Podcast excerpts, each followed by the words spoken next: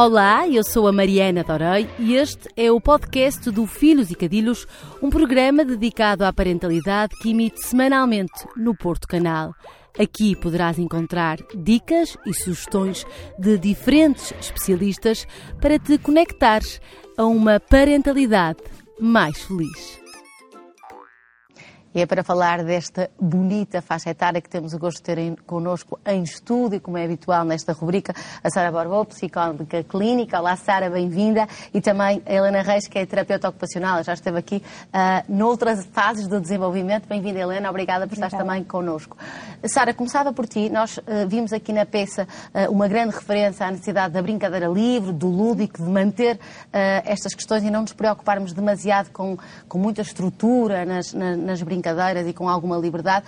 E, e, e, essa importância desse lúdico está intimamente relacionada com algo que é fundamental nesta idade, que é a socialização, que começa agora a ter uma expressão muito mais efetiva, certo? Certo. Portanto, a partir dos três anos, a criança vai progressivamente fazer um, um brincar e uma, e uma hum, interação eh, mais próxima dos pares, é? Eh, com maior capacidade a nível da comunicação e da linguagem, com maior capacidade a nível do jogo simbólico e, portanto, criar ali momentos de partilha, eh, quer no brincar, quer até em termos de conversação, que são fundamentais para desenvolver estas eh, competências de socialização. Claro. E, e, e, muitas vezes perguntava-te, Sara, se, se, se, tivermos um ensino pré-escolar demasiado escolarizado, vou utilizar uhum. esta, esta palavra, portanto, com, com, com excesso de fichas, com, com, com muitas preocupações de ordem uh, cognitiva, mais no sentido de escolarização, portanto, das letras, dos números, uh, vamos tirar tempo e espaço a estas, a estas estruturas que são também importantes para a socialização mais que aparentemente são mais simples, não é? De uma brincadeira mais livre, de umas brincadeiras mais associadas ao faz de conta. Sim, eu penso que uh, o, o, grande erro atualmente é realmente uh, negligenciar a importância desses momentos, uh, mas a importância também da experiência. Uhum. É? Aos três anos, a criança precisa de experimentar para manter a curiosidade sobre o mundo, sobre as coisas novas. E é essa curiosidade que vai permitir estar disponível para aprender. Certo. E, portanto, se nós investimos num, num caminho muito pedagógico, de, uh, precocemente, uh, estamos a impedir que a criança experiencie e vivencie realmente momentos que são cruciais para o seu desenvolvimento e que, na verdade, são a base para depois uh, ter disponibilidade para aprender mais tarde, a partir dos 6, 7 anos despertam essa tal curiosidade que está muito ligada também a uma motivação intrínseca e que vai ser importantíssima depois na fase do ensino claro, formal. Claro. Olha, outra, outra área muito importante e que está ligada às experiências também é esta capacitação motora da criança. Nós, nós conseguimos sentir uma diferença abismal, é, é, muito perceptível até ao olhar externo a diferença de uma criança de 2 de uma criança de 3 anos, porque há de facto um leque de, de exercícios e de movimentos que até então não estavam adquiridos, certo, Helena? É verdade, Mariana. Eu diria até que a partir dos 3 anos é uma fase crítica, porque nesta fase o cérebro da criança está numa franca expansão uh, para receber e organizar já a informação sensorial que tem. Ou seja, nesta fase a criança já, já consegue adaptar e modificar as experiências, as primeiras experiências sensoriomotoras que ela teve uh, e reorganiza-se para se aventurar numa nova atividade. Por exemplo, se aos dois anos, buscando o teu exemplo, se aos dois anos a criança é capaz de subir escadas com os dois pés no mesmo degrau, agora aos três anos ela vai se reorganizar nesta experiência, Para... vai se relembrar uhum. que tem já esta memória e vai se aventurar nesta subida alternada. Eu diria até que uma das, uh, um dos marcos desenvolvimentais nesta etapa é precisamente este, esta capacidade da coordenação dos dois lados do corpo, mas agora de forma assimétrica, que era certo. coisa que ela não conseguia fazer. Certo. Não é por acaso que aos 3 anos a criança aprende a subir escadas de forma alternada, a andar de baloiço, e esta sua capacidade também se expande ao nível das capacidades manipulativas, não é? Ela vai se aventurar no recorte, vai querer utilizar a tesoura para recortar, um, enfim, uma série de experiências. Uh, no que, que toca acho... ao desenho também, Exatamente. há aqui uma, uma, uma diferença muito grande em relação àquilo que acontecia anteriormente, certo?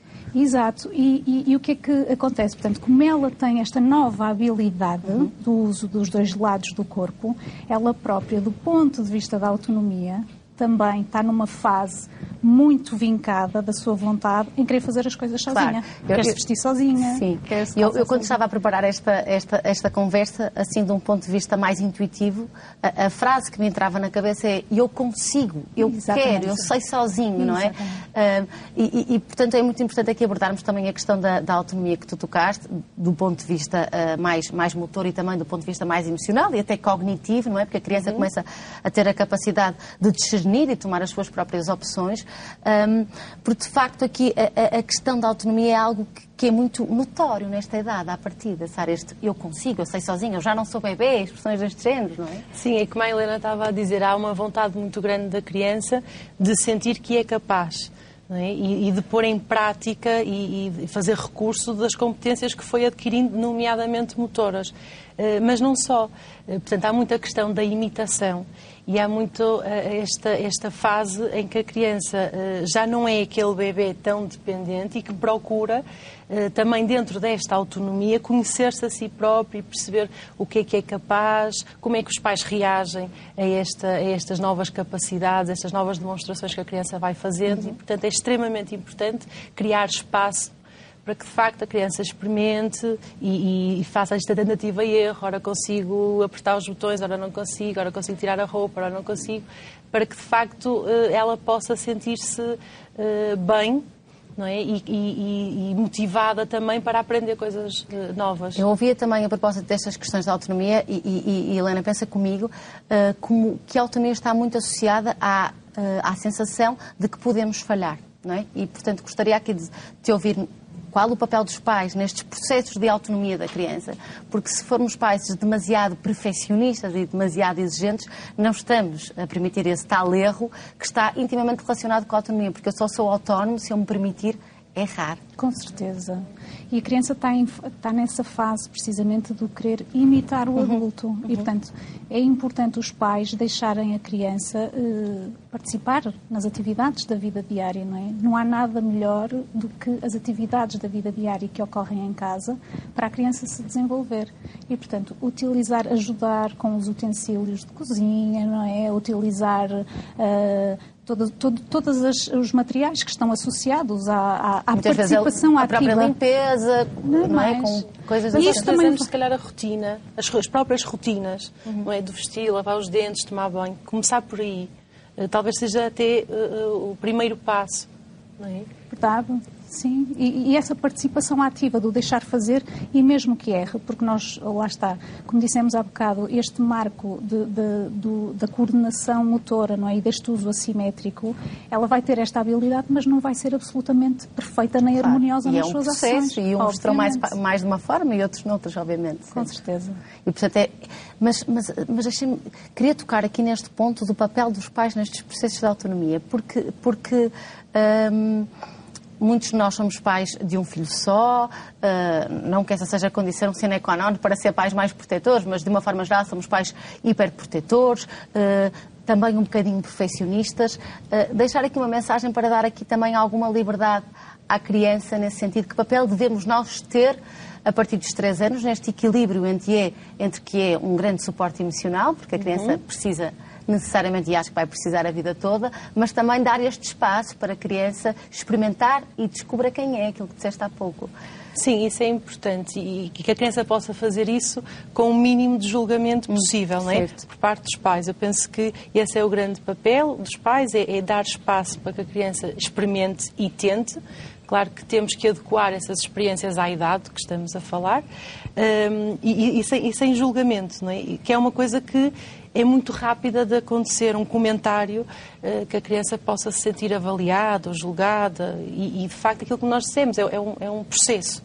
Eh, não é? E se calhar no início eh, a criança não vai conseguir e passado uma semana já consegue e essa conquista é fundamental ser acompanhada também pelos pais, que são as pessoas com a relação privilegiada com, com a criança e, e que são, são os olhos eh, da criança, não é? Portanto, eh, se os pais eh, sentirem orgulho no que, no que a criança está a tentar, nem tem que ser já resultado, mas está a tentar.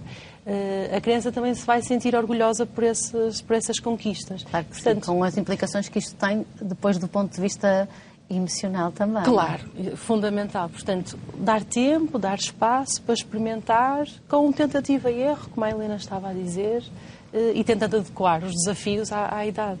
Claro.